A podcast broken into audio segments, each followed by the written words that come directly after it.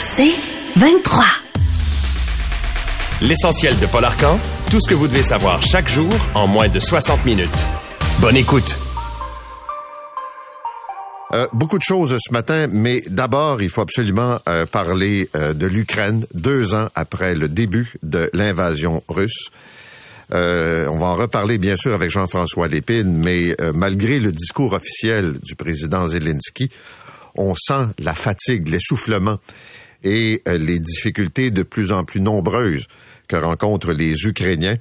Euh, et de l'autre côté, vous avez Vladimir Poutine, qui qu'on a tenté d'isoler, qu'on a énormément critiqué. Il y a eu la mort de Navalny, mais en plus, on se rend compte qu'il conserve ce pouvoir absolu sur euh, la Russie. Donc, pour cette deuxième euh, enfin deuxième année de combat, quelles sont les perspectives? Est-ce que les Ukrainiens vont être capables de poursuivre? Est-ce qu'on va trouver une solution négociée?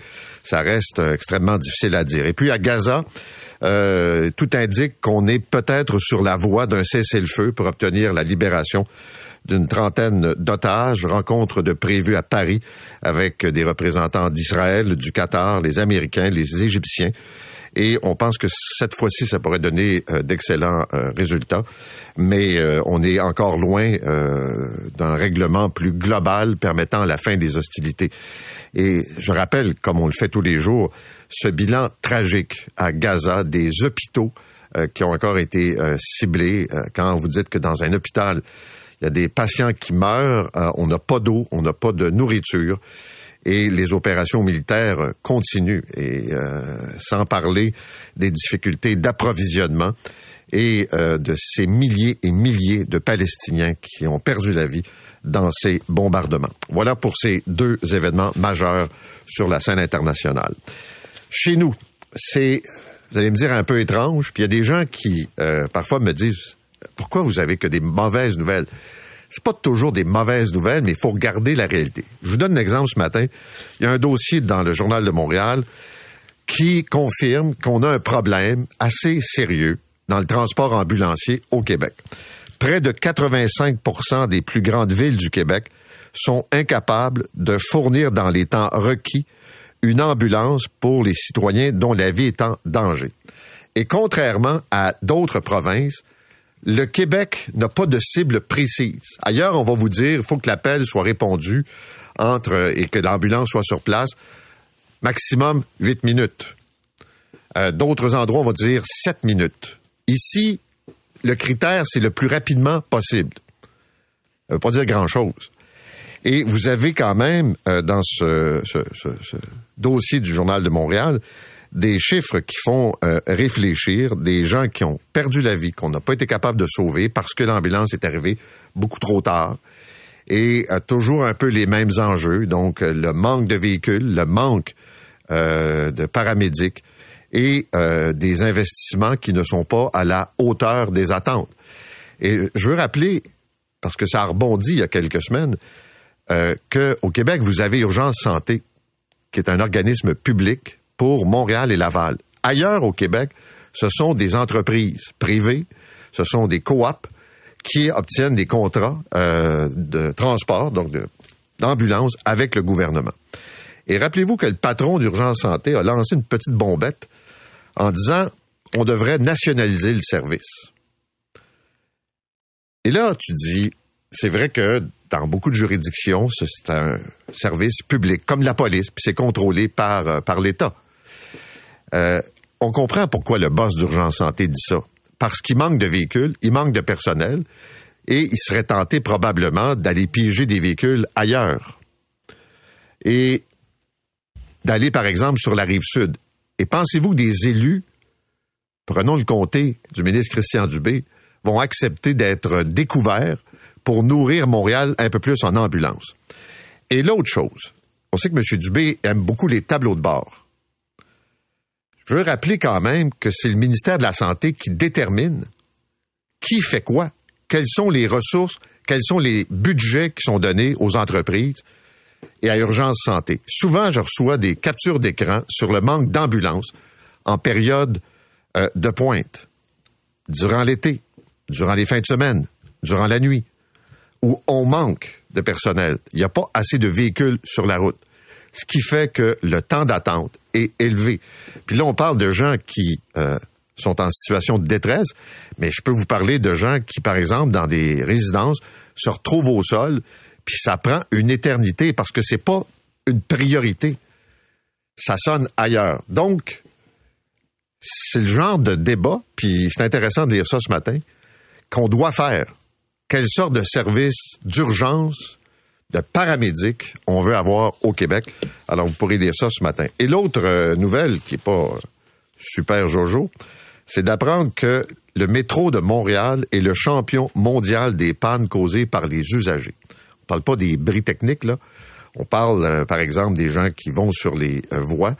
Euh, il y a des tentatives de suicide également.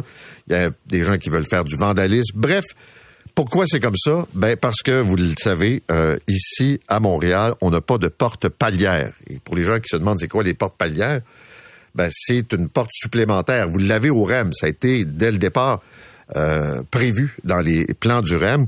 Et puis, à Montréal, ben, on n'a pas ça. Et ça coûterait une fortune. Euh, puis on n'est pas dans la... C'est pas une priorité, peut-être qu'un jour. Et euh, quand c'est pas fait au départ, ben là, évidemment, la facture peut augmenter. Puis ajouter à cela que va falloir renouveler le stock de métro, de wagons, dans les prochaines années. Et je vous le dis, je fais pas exprès, là, mais le métro de Montréal est mal aimé. Des sous-investissements. On a des enjeux de sécurité. Il y a des usagers qui ne se sentent pas à l'aise, confortables dans le métro. Il y a des pannes. Il y a des délais. Et disons qu'en termes de performance, c'est pas ce qu'il y a de mieux. C'est pas euh, le métro le, plus, efficace qui existe. L'autre débat concerne bien sûr la haine, le harcèlement, euh, les menaces à l'endroit d'élus municipaux. Hier, la mairesse de Gatineau a annoncé sa démission en disant qu'elle n'en pouvait plus euh, des attaques répétées. Ça vient de l'opposition, ça vient de citoyens avec Fred. Tantôt, on va vous faire entendre ce qui s'est passé à Blainville. Alors qu'il y a une prise de bec avec un citoyen qui se présente tout le temps puis qui a tout le temps la même question. ça, c'est un exemple. Mais euh, je voyais des chiffres ce matin dans la presse sur le nombre d'élus depuis les dernières élections municipales. Sur 8000 élus, il y a près de 800 qui ont quitté leur fonction. Pas toujours là pour des raisons de harcèlement puis d'intimidation, mais ça joue là. je vais revenir ce matin. Je suppose vous avez vu à Québec un conseiller de l'opposition qui prétend qu'il a reçu un coup de torse, un coup de chest de la part, ça se peut quasiment pas là, de la part d'un autre conseiller municipal pour une histoire de Facebook. Des euh, élus qui se font crier après, puis c'est un peu comment je vous dirais, ça traduit cette espèce de sentiment depuis la pandémie de gens perturbés, des gens qui pètent des coches pour rien. On a plein d'exemples euh, tous les jours. Puis des gens qui sont stressés. Et comme l'élu municipal est un élu de grande proximité, il gère les poubelles, il gère les stops, les feux de circulation, le déneigement, ce qui nous concerne là au premier chef à tous les jours. Bon, toutes les frustrations s'expriment de cette façon-là. Et euh, on va y revenir ce matin. J'ajouterai une affaire. Marie-Claude Lortie, dans le droit, laisse entendre que la mairesse de Gatineau, France Bellil, a elle-même un passé alors qu'elle était gestionnaire d'un organisme où euh, il y a eu une enquête pour ses pratiques de gestion assez euh, dictatoriales. Où semble-t-il qu'elle-même pouvait intimider puis faire peur à ses employés. Alors, pas si c'est vrai, pas, mais possible également. Et euh, elle s'est défendue euh, devant ces allégations. Et puis elle a été élue, vous le savez, donc en 2021. On revient sur le dossier des demandeurs d'asile. Là, c'est devenu une guerre de chiffres entre le fédéral et Québec. Et je parle pas juste d'argent, le fameux milliard réclamé. Mais le ministre Pablo Rodriguez, hier, a dit que c'était pas une vérité absolue, que c'est une demande de Québec. Et là, on ressort les chiffres. Voici combien de centaines de millions on paye chaque année. Et, dit-il, il y a un pourcentage élevé de demandeurs d'asile qui ne restent pas au Québec, qui arrivent ici. Bon, c'était le cas du chemin Roxham, mais il y en a plein à l'aéroport de Montréal. Et c'est vrai que le Québec accueille plus que son poids démographique euh, au Canada. Euh, Québec dit on a pas loin de 50% des réfugiés qui arrivent au Québec. Le fédéral dit peut-être mais il y en a 25% qui partent. Alors, c'est pas autant que vous dites. Peu importe. Peu importe. Tomberez pas dans la guerre des chiffres. C'est un peu facile. Ça, c'est pour éviter de répondre aux questions de base. Est-ce qu'il y a trop de réfugiés? Est-ce que le Québec en reçoit trop? La réponse, c'est oui. Je pense qu'il y a un assez large consensus sur cette question-là. Deuxièmement, quand on reçoit plus et que c'est une responsabilité fédérale, il est normal que le fédéral assume la facture. C'est le gouvernement Trudeau qui se montre le plus généreux, qui ouvre les bras, qui envoie ce message, venez au Canada, ici, c'est facile. Et il y a des vrais réfugiés, dans le sens des gens qui craignent pour leur vie. Euh, comme disait mon collègue Luc Ferrandez, il y a des réfugiés climatiques, et ça va être de plus en plus vrai. Il y a ces mouvements de population à travers le monde. Et ailleurs, on a vu des resserrements. Même, je le disais hier, aux États-Unis, le président Biden commence à serrer la vis. Ce qui n'est pas le cas du gouvernement Trudeau. Alors, la responsabilité première, elle incombe au gouvernement fédéral. Deuxièmement, pour ce qui est des CPE, M. Legault devrait faire attention à son choix de mots. Quand on dit que la priorité est aux petits Québécois, encore là, je ne sais pas s'ils font exprès ou ils s'en rendent pas compte, mais ça envoie un drôle de message. C'est quoi ça, un petit Québécois? Il est né ici, il est arrivé? À partir de quel moment tu es considéré comme un petit Québécois? Alors, tout ça pour expliquer les raisons qui l'amènent à aller à la Cour suprême pour dire, nous, on veut pas que des enfants de réfugiés aient accès à des services de garde subventionnés, CPE ou garderie euh, subventionnée. Bon. Les libéraux, en passant, un petit peu hypocrites. Parce que je rappelle que cette décision, c'est le gouvernement Couillard qui l'a prise en 2018. Et là, aujourd'hui, ils sont comme euh, aux barricades en disant c'est inacceptable. Je veux juste rappeler que c'est quand même le Parti libéral, le gouvernement libéral qui a fait ça. Et on peut comprendre que les ressources sont limitées. On peut comprendre, là, puis encore là, on sort des chiffres. Ça veut dire 5000 enfants de plus. Peut-être. Mais je veux juste rappeler l'objectif ultime, qui est de permettre à des gens qui viennent s'établir au Québec de se trouver un emploi, de contribuer, d'apprendre le français, puis on leur demande de faire ça assez rapidement pour ne pas être un fardeau. Et si c'est vrai que pour des petits Québécois d'être dans un CPE, ça permet à leurs parents de travailler puis de gagner leur vie, c'est également vrai pour les autres. Alors, c'est toujours un peu gênant quand le débat tourne entre lui, moi, euh, les autres, euh, puis et la CAQ là-dessus, là, il l'échappe assez souvent. Sais, M. Boulay, les ne travaillent pas fort, pas ce qu'il voulait dire, il s'excuse. Et euh, espèce de menace à l'identité tout le temps, tu un peu, là. On est, on est ailleurs. Alors, voilà pour ce dossier de l'immigration. Maintenant, je sais pas si vous regardez l'histoire de Arif Khan, le débat sur la facture. C'est on a souvent dit, là, rappelez-vous le McLean en disant le Québec c'est corrompu, puis c'était à l'époque de la commission Charbonneau. Cette affaire-là, ça a coûté à peu près 60 millions. C'est une entreprise avec deux, trois personnes. Et là, ce sont deux fonctionnaires suspendus. Euh, ils n'ont pas de salaire et qui pointent l'Agence des services frontaliers du Canada en disant c'est eux qui sont responsables. Leur incompétence a fait en sorte qu'on s'est retrouvé avec un scandale financier. C'est un scandale. C'est un exemple concret de perte de contrôle dans les dépenses publiques. Et là, euh, c'est vraiment là, on se passe la rondelle. Ben, c'est pas moi, c'est lui. Puis, euh, alors, qui va porter le singe sur l'épaule et pendant combien de temps Ça reste à voir. On va aussi parler ce matin du bilan de la Caisse de dépôt et de placement du Québec, un rendement de 7,2% en 2023.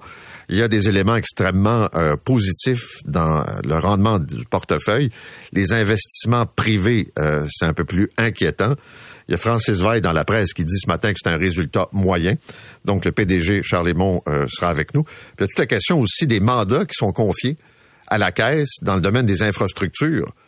la commande pour Québec.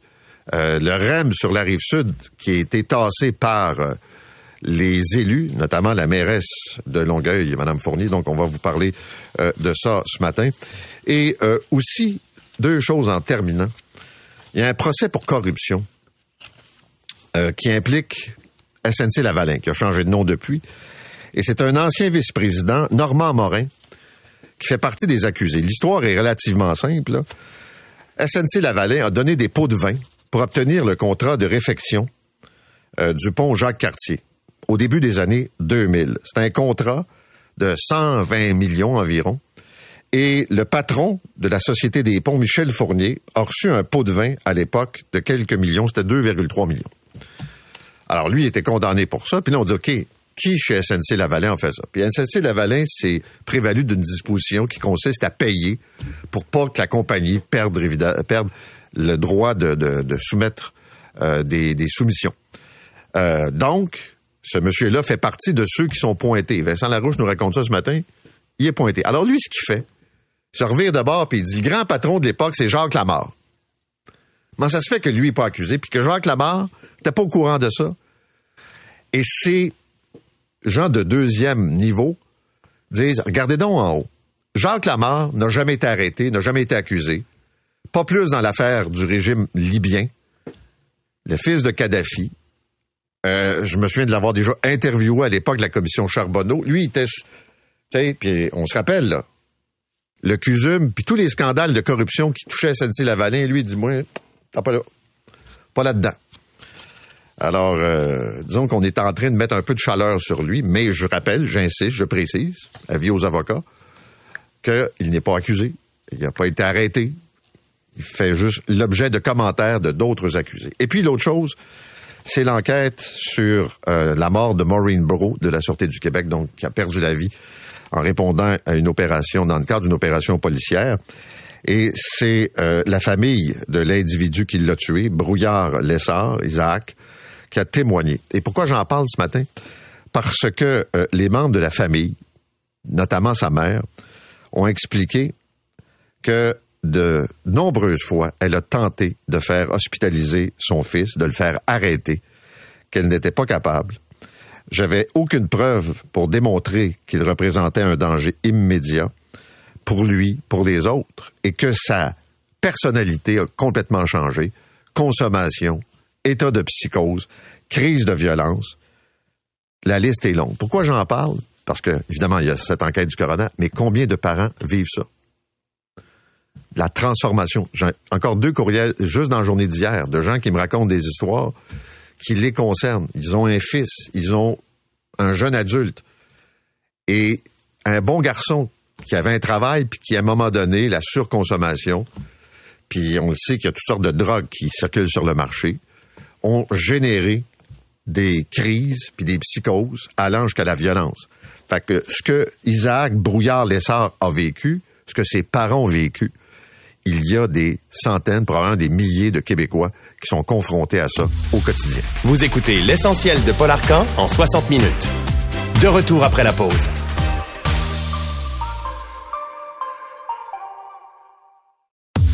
L'essentiel de Paul Arcan. La Caisse de dépôt et de placement du Québec a présenté hier ses résultats pour l'exercice 2023. Le rendement annuel, 7,2% Le président et chef de la direction de la Caisse est avec nous ce matin. Charles Aymon. Monsieur Aymon, bonjour. Bonjour.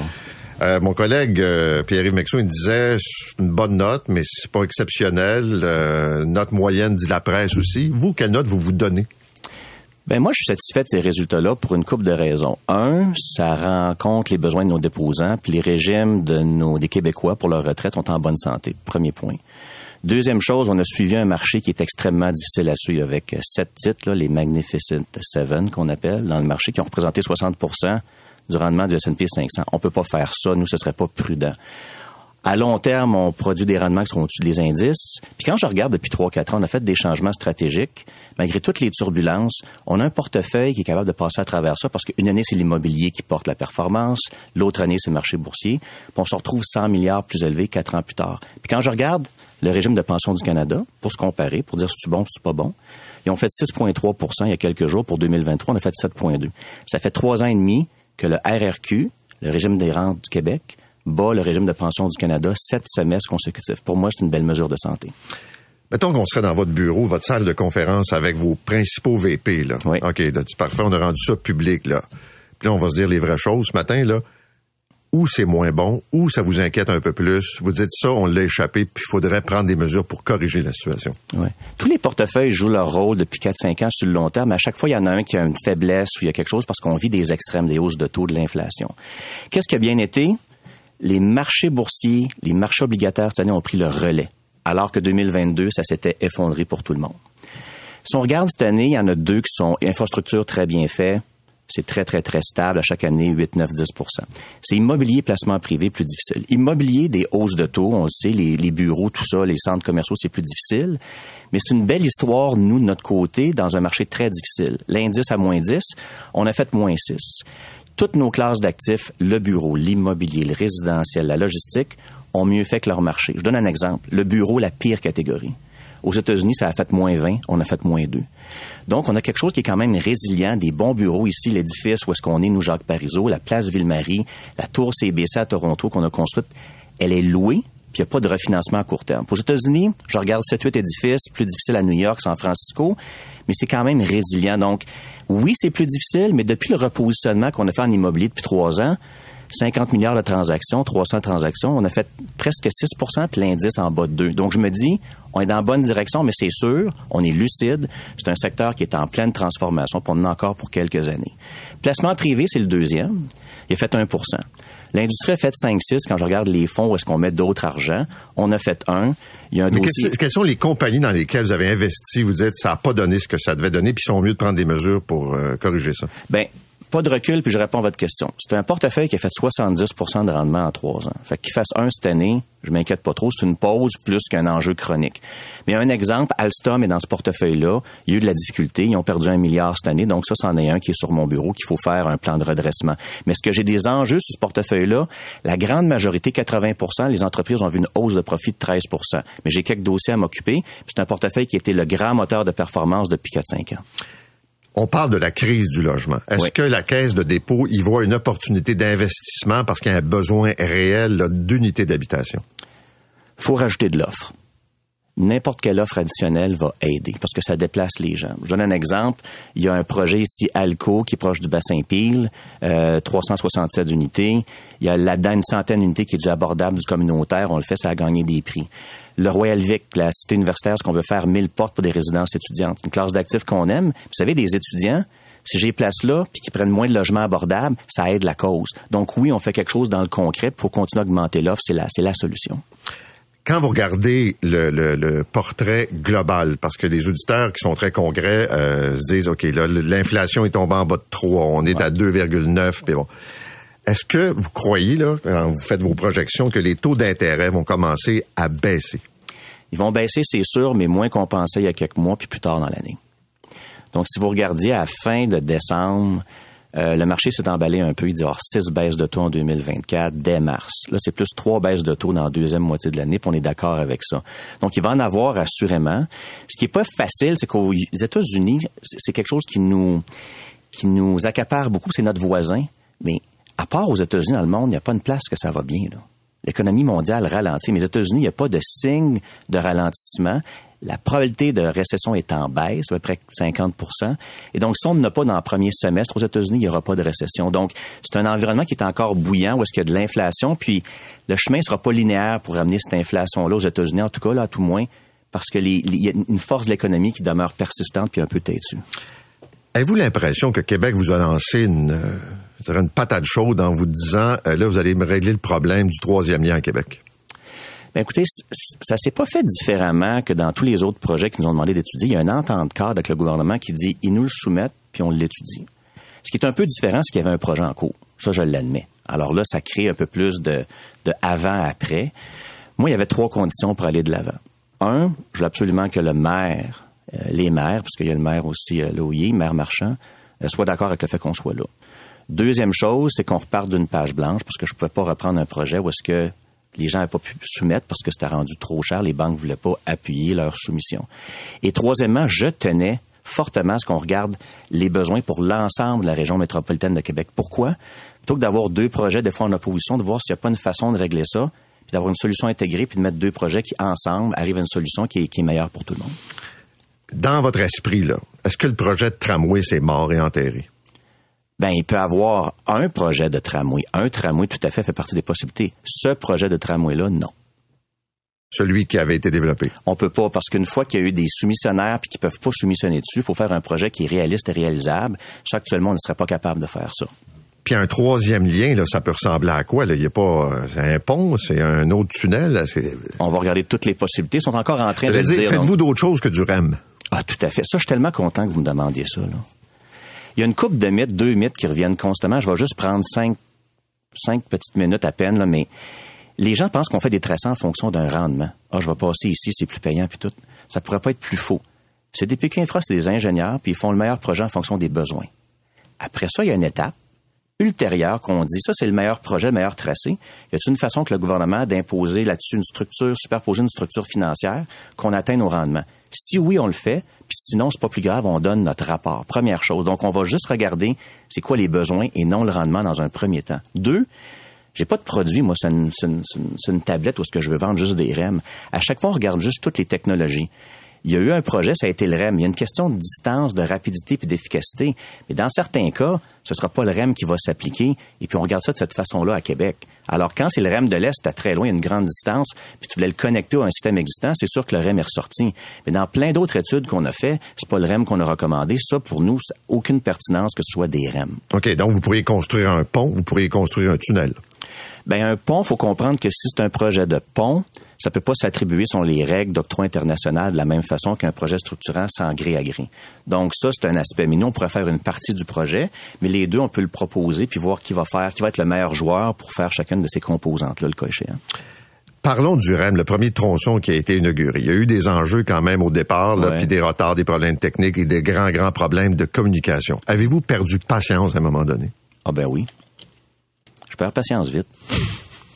Mais écoutez, c'est premièrement, je suis comme l'usager moi là, puis mon équipe.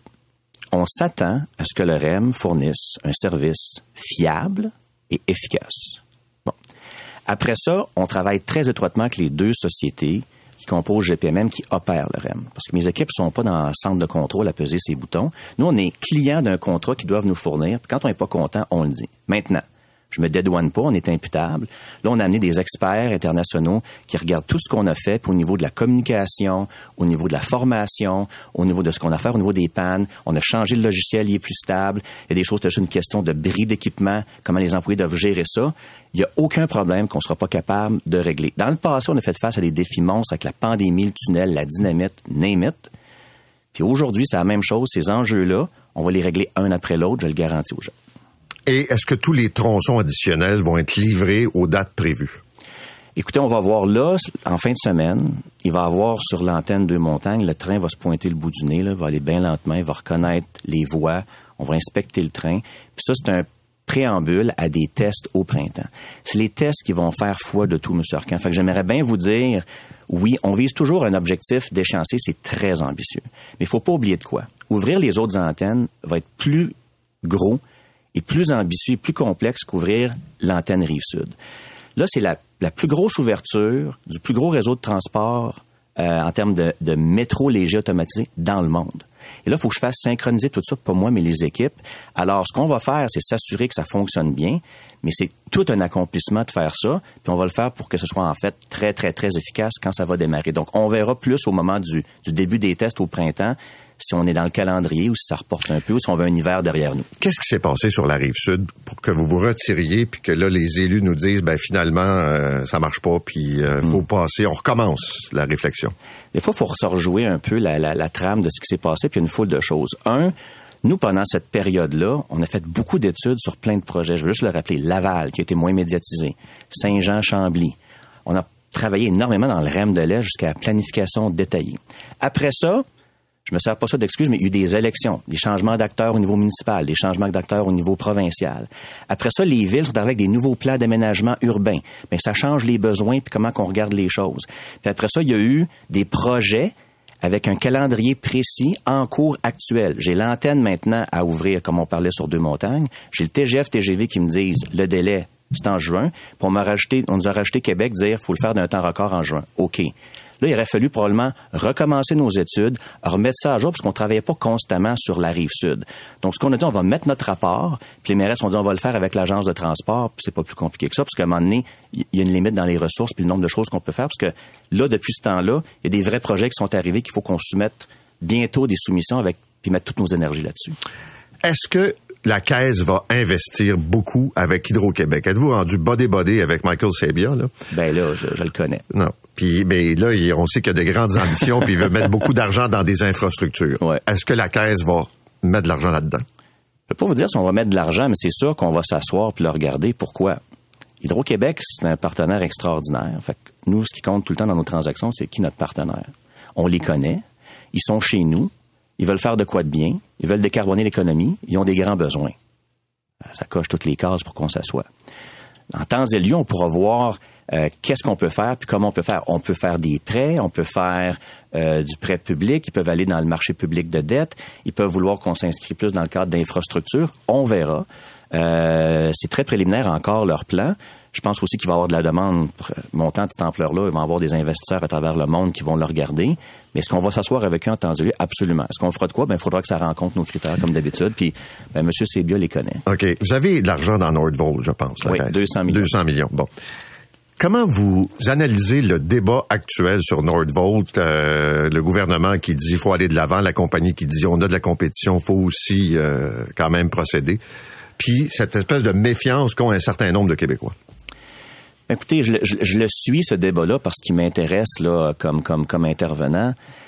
Dans un premier temps, nous on l'a regardé comme investisseur. Je veux juste prendre une minute pour dire qu'est-ce qu'on a fait. C'est une, une, une industrie qu'on suivait depuis deux trois ans. Nordvolt nous a apparu comme le meilleur joueur de l'industrie. Troisièmement, c'est une industrie qui projette un taux de croissance de 30% par année. Quatrièmement, on regarde ce qui se fait aux États-Unis. Y avait trois, quatre usines de même en 2019, il y en a 30. Donc, il y a un vent d'eau. Cinq, il y a quatre, cinq grands investisseurs comme BlackRock, le régime de du Canada, qui sont investis avec nous là-dedans. Puis on l'a fait d'une façon prudente. On l'a mis dans la maison mère en Suède. Ça nous expose à toutes les activités. Mais j'ai dit, moi, je veux que notre argent soit pour le projet de Québec exclusivement. Donc, on est protégé comment on est structuré, puis on le fait pour encourager ici. Moi, je pense que c'est un débat qui mérite d'avoir lieu. J'ai confiance dans la compagnie. C'est une entreprise qu'on a regardée qui a un très bon dossier environnemental. Ils sont ISO 14001. Monsieur Cerruti, c'est quelqu'un qui est solide, qui est venu s'établir ici, qui parle français. Puis si on lui laisse la chance d'expliquer son histoire, je pense qu'il va convaincre les gens. Mais est-ce que c'est plus compliqué faire des affaires ici qu'ailleurs dans le monde? Ben écoutez, je pense qu'on a un processus euh, démocratique qui nous honore et puis il faut qu'on passe à travers certaines étapes. Puis je pense que c'est la santé démocratique de débattre de ça. Je pense qu'il faut toujours avoir cette espèce d'équilibre aussi que c'est très concurrentiel dans le monde et puis il faut trouver une façon d'arriver à quelque chose, je dirais, qui est la règle du 80-20. Maintenant, je laisse au gouvernement comment gérer l'aspect des parties prenantes puis du, euh, de revue avec le BAP ou non. OK. Dernière question sur Nordvolt. Est-ce que vous pensez que si ça tarde ou qu'il y a des obstacles juridiques, euh, environnementaux, la compagnie va dire trop compliqué, on va aller se bâtir ailleurs. Toujours difficile à dire. C'est une question théorique. Je ne veux pas spéculer. Mais un, ils ont choisi le site ici à travers le monde pour des bonnes raisons, puis sont toujours valides ces raisons-là. Donc, avant qu'ils fassent ça, je serais surpris. Deux, euh, il y a façon d'arriver, je pense, collectivement à un débat sain sur euh, les mérites de cette de cette euh, opportunité, de cet investissement-là. je pense que les Québécois sont convaincus. Je pense qu'ils veulent juste une certaine clarté. Puis, de mon point de vue, Nordvolt est capable de fournir ces réponses-là. Alors, sur la suite, je suis je suis confiant pour l'instant. Il serait tôt de dire qu'ils vont s'en aller parce que pour l'instant, vraiment, ils ont choisi un site avec des attributs uniques au Québec. Merci beaucoup d'être venu ce Merci, M. Arcan. Charles Lemont est le président et chef de la direction de la Caisse de dépôt et de placement du Québec. Vous écoutez l'essentiel de Paul Arcan en 60 minutes. De retour après la pause.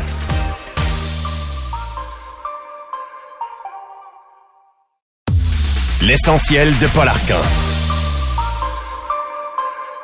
Donc, beaucoup de dossiers avec notre premier invité de ce grand tour de table, le ministre de l'Innovation, des Sciences et de l'Industrie, François-Philippe Champagne. Monsieur Champagne, bonjour. Bon matin, je m'ennuyais de vous. C'est vrai? Ben, je suis pas le seul. Le 8 janvier, vous avez la palme d'or pour avoir fait les Québécois et les Québécoises heureux. Ben, on est bien content aussi d'être Il n'y a pas autant de monde que vous, là. On est 2 millions. Moi, je vous écoute pas tous les matins, là, mais il y a à peu près 2 millions de gens qui vous écoutent. Alors, c'est, c'est quand même quelque chose. Mais on est content. Je peux le dire au nom de tous ceux qui vous écoutent. On est content de vous revoir. Puis laissez-nous savoir d'avance quand vous prenez des vacances aussi, parce qu'il faut s'habituer. Oui, je sais. J'essaie de le dire, mais c'est. Mais je sais, on n'est pas, on n'est pas pour tous. Euh, se mais là, je suis revenu jusqu'au mois de juin. Fait Oui, puis on est content de, de, de- puis merci d'être là. Bon, beaucoup de questions pour vous ce matin. Je vais commencer par votre sujet préféré, le dossier de l'alimentation. D'abord, Hmm. Oui. avez-vous trouvé un joueur étranger? Euh, j'ai parlé à plusieurs joueurs étrangers, même hier, on avance dans la discussion. C'est ce qu'ils appellent des, gens aux États-Unis, ils appellent ça des deep discounters. Donc, c'est des gens qui offrent des produits de qualité, mais, à plus faible coût, euh, des groupes européens qui sont déjà installés aux États-Unis. Et, et c'est drôle, vous me posez la première question. Je vous ai amené un tableau. Ah, on pourra le publier après. Vous allez voir la concentration que vous avez. Quand vous allez dans les différentes bannières, là, puis vous regardez qui les possède, vous comprenez qu'au au Québec, au Canada, vous avez trois bannières, dans le fond, qui contrôlent 50% du marché. Si vous ajoutez Walmart et Costco, c'est 80 euh, le bureau de la concurrence a été clair, puis vous puis moi, quand on fait l'épicerie, les gens qui nous écoutent, on se rend compte que comme toutes les bannières sont plus ou moins, vous pouvez acheter sur différents noms, là, mais c'est trois groupes qui contrôlent à peu près l'ensemble des bannières. Euh, ça manque d'options. Et quand on n'a pas autant d'options, ben évidemment, euh, c'est plus difficile de stabiliser les prix. On l'a vu, moi j'ai vu, parce qu'on on a regardé ce qui s'est fait en Australie, ce qui s'est fait en Nouvelle-Zélande, ce qui s'est fait dans des pays. Quand vous amenez des nouveaux joueurs, ça tend à faire une pression sur les Mais est-ce qu'il y a des nouveaux joueurs vraiment qui veulent Il y en a, venir? ben, il y en, écoutez, c'est, est-ce que c'est facile? Non. Est-ce que je vais réussir? Je ne sais pas. Est-ce que ça vaut la peine de se battre? Oui. Euh, là, j'avais une bonne discussion hier. Ça fait déjà quatre mois qu'on est en discussion. Puis je vais vous dire pourquoi on a réformé la loi sur la concurrence. Je vais vous donner un exemple très concret. Parce que souvent, les gens, ces choses-là, la concurrence, qu'est-ce que ça fait, cette loi-là? Il y avait jusqu'à avant décembre, quand on passe la loi, encore aujourd'hui, vous savez, dans les baux, vous savez, vous avez un centre commercial, il y avait des clauses restrictives. C'est-à-dire que si vous aviez une de ces bannières-là, euh, qui est présente dans un centre commercial, il y avait des clauses qui empêchaient un épicier indépendant de se mettre à 5 ou 10 kilomètres, ou peu importe la, la distance autour, même s'il quittait. Alors là, quand j'ai rencontré le PDG américain, il me dit, Monsieur Champagne, il dit, nous, on fait 100 milliards aux États-Unis. C'est un groupe d'à peu près 100 milliards.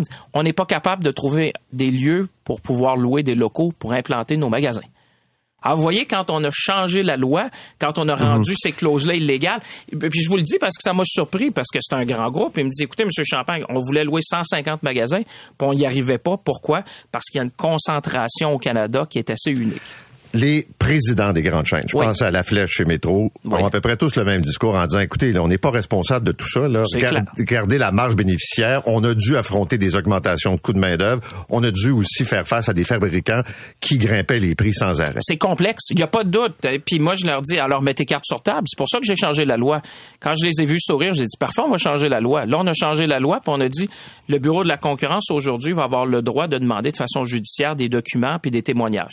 Parce qu'imaginez, on avait, on, on a un organisme de réglementation qui n'avait pas le pouvoir judiciaire de- d'avoir des documents ou des témoignages. Dans le fond, on écrivait une lettre, on disait, donne-nous l'information, puis ils pouvaient nous dire non, euh, non merci.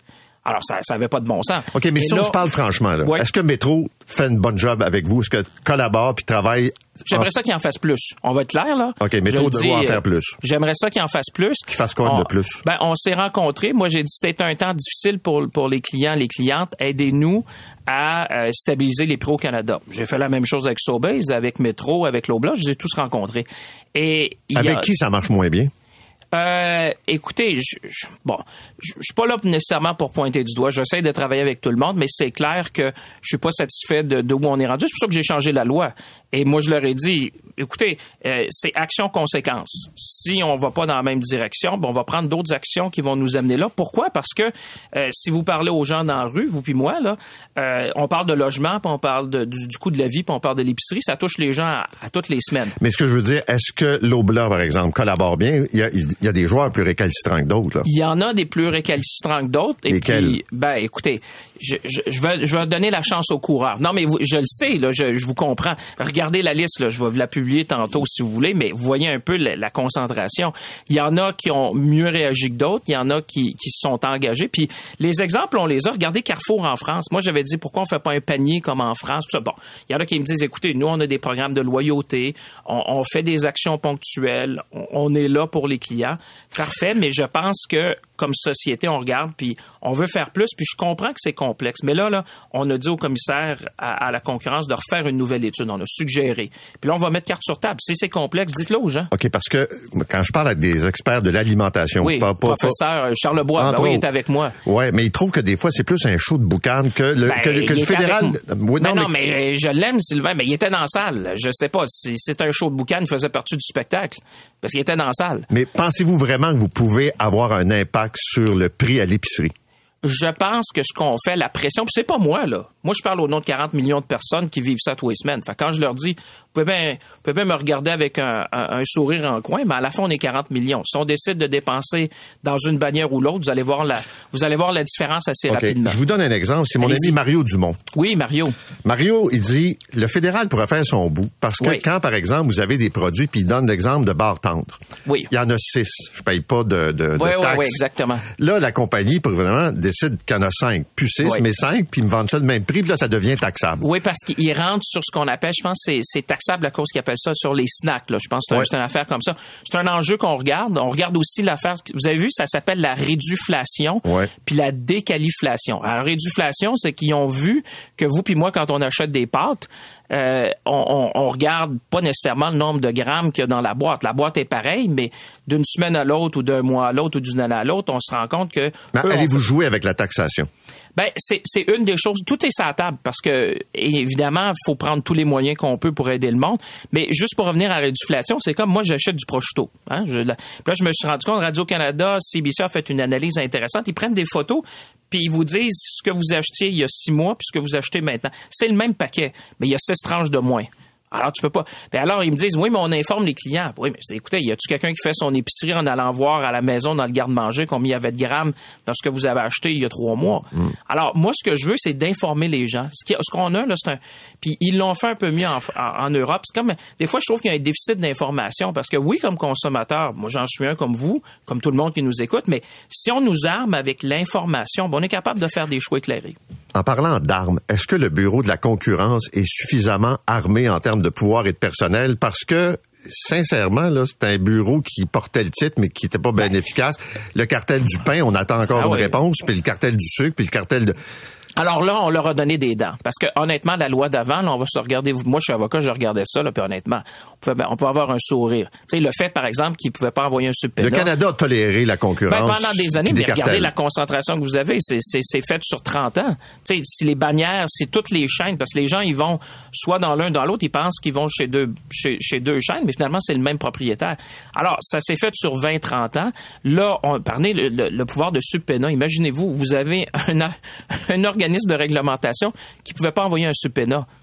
Ça n'a pas de sens. Alors ça, on a changé ça. par exemple, là, on a dit aussi sur les, clauses restrictives dans les baux. Parce qu'on s'est retrouvé dans des endroits au Canada. Imaginez, moi, je viens d'une région, il y a juste un centre commercial. Fait que c'est sûr que si vous avez une clause restrictive, puis il y en a un qui, y en a un qui est là, ben vous n'en aurez pas deux. On s'est retrouvé comme ils appelaient ça des déserts, des food deserts. J'ai vu ça dans l'Ouest, où finalement ils partaient, puis là on se retrouvait avec plus, finalement il n'y avait plus d'épiciers dans, dans, dans, dans, la région, dans le village. OK. Nordvolt. Oui. Le débat se fait assez euh, rudement au Québec. Euh, vous êtes le ministre avec Québec qui avait amené ça ici. D'abord, est-ce que Nordvolt, vous avez encore des contacts avec eux? C'est quoi la température de l'eau? D'abord, moi, je pense qu'il faut recadrer un peu le, débat là-dessus. Vous savez, des fois, j'ai l'impression qu'on se dit, on s'est levé un matin et on a dit on voulait une filière batterie. Non, la filière batterie s'en venait en Amérique du Nord grâce au, plan de M. Biden, le, fameux Inflation Reduction Act aux États-Unis, qui permet de réindustrialiser l'Amérique du Nord. Et le train passait. Moi, ce que j'ai fait, c'est de dire, écoutez, on, a réussi à en prendre un morceau du train qui passait, puis d'avoir une station au Québec qui s'appelle Nordvolt. Il y a GM et Ford aussi mais on aurait pu manquer le train aussi. Moi, quand je les ai appelés, euh, M. Arcan, on je vais le mettre dans un livre un jour, je vais vous donner un des chapitres. Euh, quand j'ai appelé Peter Carlson, c'était parce que j'avais vu un article dans le Financial Times qui disait ils avaient une usine en Suède, ils voulaient en mettre une en Allemagne, puis ils considéraient en avoir une en Amérique du Nord. Alors moi, j'ai pris le téléphone, je l'ai appelé, puis j'ai dit, écoutez, venez à Montréal, on s'est vu, on s'est vu au Reine-Élisabeth. J'ai dit, c'est quoi votre vision? Il dit, c'est faire la batterie la plus verte au monde. Ben, je dis, il y a juste un endroit au monde, c'est le Québec. C'est à partir là. Parce qu'on n'était même pas ces cartes, c'est deux Suédois qui travaillaient chez Tesla en Californie. Je pense pas qu'il était même venu au Québec dans sa vie. Alors, ceci dit, oui, il faut bien faire les choses, mais des fois, j'ai comme l'impression que je dis, moi, je pense que comme Québécois, Québécoises, on veut participer à la transition énergétique. Moi, je viens d'une région, on coupait le bois, on mettait ça sur la rivière, puis on envoyait ça aux États-Unis. Cette fois-là, on a l'opportunité de, de contribuer à créer de la richesse collective. Là, on veut pas acheter un auto, la, question, on veut fabriquer. Je, je veux poser la question que vous aimerez pas. Est-ce que le gouvernement du Québec manque de transparence?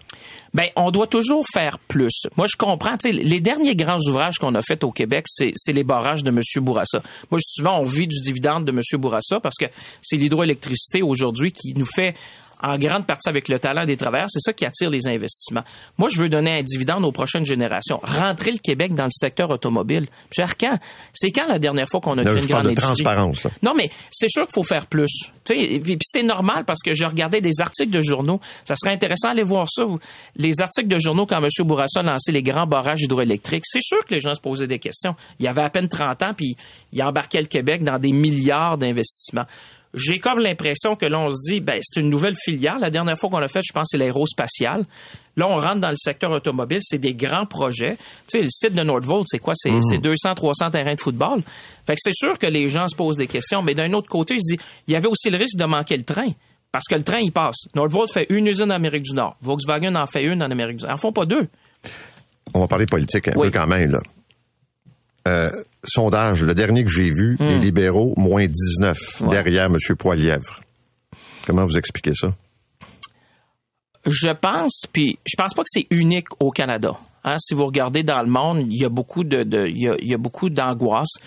Il y a beaucoup de, puis on a vu avec la mairesse de, de Gatineau, tu sais, il y a, il y a comme une, il y a beaucoup d'angoisse, il y a, beaucoup de questionnements, puis souvent ça se reflète sur, euh, sur, euh, dans le fond, les dirigeants politiques. Tu sais, les, les- on parlait d'inflation, on parle du coût de la vie. Mais est-ce parle- que ça se peut que Poilièvre ait un message qui marche, puis qui passe, puis que les gens se reconnaissent? Il est peut-être Ben, simpliste, mais ça, ça a l'air de marcher. Oui, mais tu sais, euh, les gens sont aussi intelligents. Moi, je crois au gros. euh, tu sais, je crois. euh, moi, je fais, je fais Le gros bon sens, c'est- c'est M. Poilievre, j'ai- son discours, hein, ouais, mais son je slogan. pense pas que je vais lui donner le- la paternité. C'est pas lui qui a inventé l'eau chaude, là. Euh, tu sais, le gros bon sens, je pense que les gens comprennent ce que ça veut dire, mais j'ai comme l'impression que à offrir des solutions simplistes à des problèmes complexes, les gens sont quand même capables de voir derrière le vidéo. Est-ce que M. Trudeau est toujours l'homme de la situation? Ben, et moi, je pense que dans un moment comme celui-là, les gens veulent une équipe d'expérience. Les gens, tu sais, je regarde avec les, les- les- par exemple, on va voir de l'élection qui s'en vient aux États-Unis. Tu sais, je le disais, j'étais à la chambre de commercial. Tu sais, les gens veulent une équipe d'expérience, une, une équipe expérimentée. Puis, finalement, ce que les gens veulent, là, je pense, M. Arcan, ils veulent qu'on s'occupe de leurs affaires. Tu sais, l'inflation, euh, le coût de la vie, le logement. Les gens, moi, quand je suis dans la rue, tu sais, ils me parlent pas bien ben d'élections, ils me parlent pas bien ben de partis politiques. Ils me disent, écoutez, occupez-vous de continuez de vous occuper de nos affaires, là. Essayez de stabiliser les prix à l'épicerie. Assurez-vous que nos jeunes vont, vont avoir des, des emplois de qualité. Pourriez-vous payer votre juste part pour les réfugiés? Je pense qu'on le fait. Je pense pas. Ben, 700 millions par année, c'est déjà un bon, c'est un bon down payment, comme on dirait chez nous. Oui, mais là, on fera pas une guerre de chiffres ce matin, Non. mais la réalité, c'est qu'on reçoit plus de réfugiés qu'ailleurs. Puis là, savoir combien de temps il reste. mais quand ils débarquent, c'est là que les factures Ouais. sont le plus élevées. puis- puis ça, c'est- coûte un, milliard. Oui, oui, non, c'est ça. Puis je pense, tu sais, on finit toujours par s'entendre. Hein, M. Regardez ce qu'on a fait. à- on a transformé l'économie du Québec pour les 50 prochaines années. Fait que c'est sûr qu'on va s'entendre. Puis c'est normal qu'il y ait un peu de...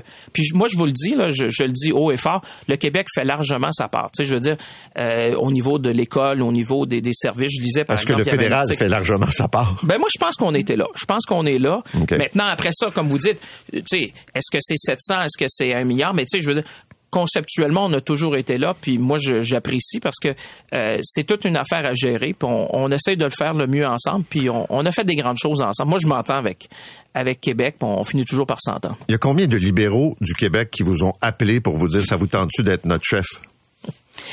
Ben, les gens sont gentils. Je, je sais pas. Écoutez, je prends ça avec beaucoup de... Non, non, mais honnêtement... Il y en a eu, là, beaucoup on va de, le Il y a dire. beaucoup de monde qui essaie de trouver une nouvelle job. Des fois, je me demande, c'est-tu parce qu'ils trouvent que je fais pas une bonne mais- job présentement? Mais c'est clair que Mais- vous allez mais- avoir des appels, puis pas juste de militants de la base, là, des gens du... Non, non, mais les, les, les gens sont. euh, les, les, oui, les, écoutez, M. Arcand, vous et moi, on se connaît. C'est sûr que les gens appellent, mais j'en ai une job. C'est ça que je leur. Ça que vous leur dites non, là, ça vous Ben, intéresse pas la vie, c'est un long chemin. Moi, je dis, je, Oh, je fais. oh, je oh, fais- un politicien qui dit ça, Ben là, non, c'est mais que- vous puis moi, j'ai 53 ans, là. Ouais, mais là, il y a- il y a un poste d'ouvert. Oui, mais il y a pas. Tu sais, moi, je vous dis, je suis content de faire ce que je fais à Ottawa. Ça va bien. Il y a plein de choses à faire encore. On travaille bien ensemble. Moi, mon, mon, mon, mon focus, ça a toujours été Ottawa. Ça va bien. On avance dans les affaires. Pour le reste, écoutez, moi, je contribue. J'espère, en tout cas, en tout cas, je, je- dans, dans mon cœur et âme, j'ai l'impression de contribuer à l'évolution du Québec, puis à, à faire qu'on a une société Vous où il y seriez a plus des tenté par le- la chefferie du Parti libéral du Canada que celle du Québec? Écoutez, moi je fais euh, co- comme vous là, vous vous concentrez sur ce que vous faites à chaque matin, vous le faites bien. Alors moi, je fais la même affaire, mais j'apprécie que vous, il y en a vous comme d'autres qui essayent de me trouver un nouvel emploi. Non, je vais mais- continuer de. Allez-vous appuyer Denis Coderre? Ben, j'y ai parlé. Denis, on, on le connaît depuis longtemps, puis euh, mais il fait parler du Parti libéral du Québec. Ça, c'est sûr. Ah, honnêtement, tu sais, Denis a, Denis a le sens des médias. On va se donner ça, vous puis moi. Merci d'être venu ce matin. Toujours un plaisir, puis euh, Ah oui, j'ai oublié une dernière question. Allez-y. Avez-vous eu un moment de joie avec euh, la sonde spatiale qui s'est posée sur la Lune? ben oui. Je suis en train d'oublier ça. Ben oui, on retourne, on retourne sur la lune. Vous avez vu avec le maire Boyer de Laval. J'ai tout vu Fait ça. On, on est, euh, on est en, on s'en va là, puis euh, ça va être un grand moment ça aussi. On se retourne sur la lune. Merci d'être Un venu ce grand matin. plaisir. François-Philippe Champagne, qui est le ministre de l'Innovation, des Sciences et de l'Industrie. Vous écoutez l'essentiel de Paul Arcan en 60 minutes. Bonne écoute. Euh, on a appris hier euh, la démission de la mairesse de Gatineau, France Bellil. Elle quitte ses fonctions parce que, dit-elle, il y a des raisons de santé, des raisons personnelles, mais aussi un contexte euh, toxique, difficile, hostile pour l'ensemble des politiciens du monde municipal. On le voit dans des chiffres. Je voyais ce matin dans la presse que quand vous prenez tous les élus de la dernière vague d'élections municipales, il y en a 10% qui ont quitté pour toutes sortes de raisons, mais quand même, c'est énorme. Evelyne Baudin est la mairesse de Sherbrooke. Elle a été élue en novembre 2021 euh, à la mairie. Elle a été conseillère municipale et elle a annoncé un arrêt de travail recommandé par son médecin le 30 octobre dernier pour éviter un épuisement. Elle est avec nous ce matin. Madame Baudin, bonjour. Bonjour. Quand vous avez appris la démission euh, de votre collègue France Bellil à Gatineau, ça a été quoi votre première réaction?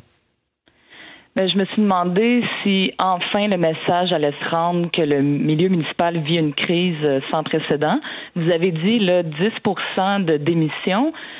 Si on compare ça, par exemple, à ce qu'il y a à l'Assemblée nationale, ça voudrait dire l'équivalent de 12 euh, députés là, qui auraient démissionné depuis euh, depuis l'élection. Donc, c'est sûr que quand on est rendu que c'est une mairesse d'une grande ville qui décide de quitter au milieu de son mandat parce qu'elle est plus capable, je pense qu'il va falloir qu'on se demande, au-delà du fait que, tu sais, désolé pour le, mot, là, mais oui, il y a des tatas qui viennent un peu euh, polluer nos vies au municipal, mais ces gens-là s'en prennent aussi aux politiciens au niveau provincial, fédéral. Pourquoi au municipal, ça se traduit en démission? Moi, je pense que c'est parce qu'il y a beaucoup plus que juste euh, cette partie-là du problème. OK, mais allez plus loin dans votre réflexion. Quand vous dites il y a plus, il y a quoi de plus? Ben la mairesse euh, Bellil, ben ou l'ex-mairesse, euh, l'a un peu effleuré. Elle a dit, par exemple, que les ressources étaient insuffisantes, qu'on vivait une désillusion. Elle parlait aussi du fait qu'il y a des élus qui jouent pas leur rôle à la bonne place au bon moment. Ça peut avoir l'air un peu flou tout ça, mais tu sais, à l'Assemblée nationale, là, tout est régulé à la seconde près. Les gens dans l'opposition, il y a d'abord une première opposition, deuxième opposition, troisième opposition avec des chefs, et ça se traduit en temps de parole, en nombre de questions.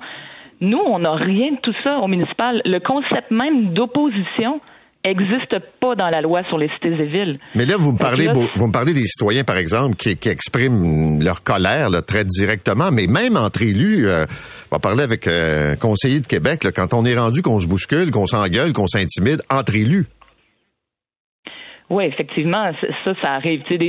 L'être humain reste un être humain et malheureusement, quand il n'y a pas de cadre, ben ça se peut que ça donne des, des situations qui sont pas très jolies. Euh, mais ce que je veux dire, c'est que ce qui est difficile, c'est quand, quand il y a, par exemple, un quelqu'un là qui dit des choses pas gentilles sur moi sur les réseaux sociaux, je peux me dire bon, regarde, je l'ignore. Quand c'est quelqu'un de l'opposition, là, tu sais, quand mettons euh, Gabriel Nadeau-Dubois dépasse les bornes là, par rapport à François Legault, ben il, il est pas content, mais ça arrête là parce que il est pas en train d'avoir à gouverner main dans la main avec euh, avec Gabriel Nadeau-Dubois. Il gouverne avec son conseil des ministres. Moi, l'équivalent de ce que je vis là au, au niveau municipal, dans ma situation, j'ai huit conseillers indépendants qui forment l'opposition. Fait que ça, c'est comme si j'avais huit chefs de partis d'opposition. Puis ces gens-là ont accès directement à l'information. C'est comme si y avait accès directement aux sous-ministres, puis que là, ils peuvent utiliser l'information pour essayer de détourner les choses. Puis l'opposition est là, puis elle prétend qu'elle est là pour gouverner et en même temps jouer le rôle d'opposition. Mais à un moment donné, ça, ça crée ça, tout un flou puis des tensions, puis ça fait que nous, mettons, les personnes qui sont élues à la mairie, on n'est juste pas capable de faire avancer la ville, de faire avancer les dossiers parce qu'il y a trop de blocage puis de mou à travers tout ça. Est-ce que le fait que les villes gèrent des services de proximité, on peut penser au déneigement, à la collecte des ordures, euh, l'aménagement du territoire qui euh, parfois peut modifier des, amène des modifications de, de règlement de zonage, change la vie des citoyens. Vous êtes dans la vie quotidienne puis vous êtes prêt. Si je veux aller voir François Legault, je peux pas y poser une question à l'Assemblée nationale, mais je peux aller à votre conseil municipal puis m'engueuler avec vous. C'est-à-dire que c'est beaucoup plus direct aussi. C'est sûr que ça, ça fait qu'on n'a pas de buffer, là, comme on dit. Euh, c'est, très direct. Là, les gens, il y a beaucoup de gens qui savent où j'habite, là, mettons, là, à Sherbrooke. Là, fait c'est sûr qu'il y a, y a cet enjeu-là. Mais au-delà de ça, moi, je, personnellement, là, oui, il y en a des citoyens. J'ai dénoncé un citoyen qui avait des propos misogynes cette semaine à mon conseil municipal. Mais au-delà de ça, ce qui est bien pire, c'est quand tu te lèves le matin puis que tu sais que tu t'en vas travailler dans un milieu de travail où il y a des gens qui n'hésitent pas à, à t'enfarger, qui sont là pour te pour te nuire, puis que tu n'as pas de buffer avec eux. Là. Il toutes les élus sont dans le même microcosme. Et là, moi, j'ai la chance d'être dans une grande ville là, où est-ce qu'il y a des médias qui surveillent qu'est-ce qu'on fait, puis qui peuvent dénoncer des situations, puis donner deux versions à chaque situation. Mais imaginez que vous êtes un élu dans une petite ville où est-ce que vous vous faites euh, intimider par des collègues au conseil municipal. Ça se passe à huis clos. Euh, les esprits s'échauffent. Puis, vous avez personne qui vous entend quand vous essayez de, quand vous essayez de dénoncer une situation. Il y a, vraiment sur les, les 8000 élus municipaux au Québec, il y en a une grosse partie que on n'a aucune idée vraiment de, la situation dans laquelle ils vivent. Euh, dites-moi, euh, je l'ai dit tantôt, vous avez euh, fait une pause, vous êtes revenu progressivement. Avez-vous l'intention de compléter votre mandat puis même de vous représenter? Oui, c'est ben mon but c'est ça, mais c'est sûr qu'il faut qu'il y ait des choses qui changent parce que ce que ce que Madame Bellil a dénoncé, on le vit à Sherbrooke et on le vit partout. Moi, j'espère que son cri du cœur aura été entendu par le gouvernement du Québec. Il y a une crise qui est grave dans le milieu municipal. C'est notre démocratie locale qui est en jeu. Puis moi, j'ai vu d'autres gouvernements agir en situation de crise. Moi, je trouve qu'on est dû là pour une commission du type Bouchard-Taylor qui se promène à travers toutes les régions du Québec, qui fait le tour, qui entend les gens, puis qui vient véritablement apporter une réforme en profondeur. Parce que si on fait juste se dire ah non, mais tu sais, il y a des gens qui sont pas gentils, puis qu'on réduit ça au comportement humain, moi je trouve qu'on passe à côté d'une opportunité de véritablement changer les choses à travers toutes les régions du Québec. Et vous l'avez mentionné, là, de ce comportement misogyne d'un citoyen. si on veut être très franc, très direct ce matin, là, hommes, femmes, élus peuvent et sont victimes de harcèlement, d'intimidation, mais ça prend une tournure sexiste, misogyne quand, euh, moi je vois des commentaires qui passent là, j'en vois pas mal. Euh, un gars c'est une affaire, mais quand on vise une femme, c'est ça, ça dérape rapidement. Ben effectivement, tu sais, ne serait-ce que, tu sais, moi, les gens qui m'aiment pas m'appellent la Baudin. On, comme on disait la Marois. Mais moi, j'ai jamais entendu le Trudeau ou le Champagne. Là, tu sais, vous venez de parler de avec Monsieur Champagne. Ça existe pas là. C'est comme il y a juste une manière. c'est juste pour les femmes que ça existe cette manière-là irrespectueuse de, de, de parler de quelqu'un.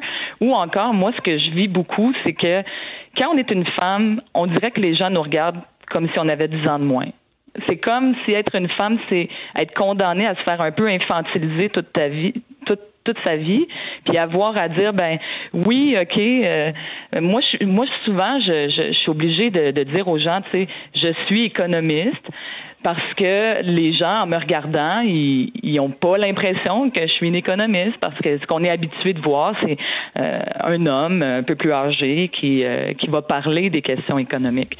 Donc, on est souvent un peu infantilisé, puis en tout cas, moi, c'est une de mes analyses, mais vous pourrez euh, la valider avec des femmes dans votre entourage, voir si elles ressentent ça également. Merci d'avoir pris ce temps-là avec nous ce matin. Bonne journée.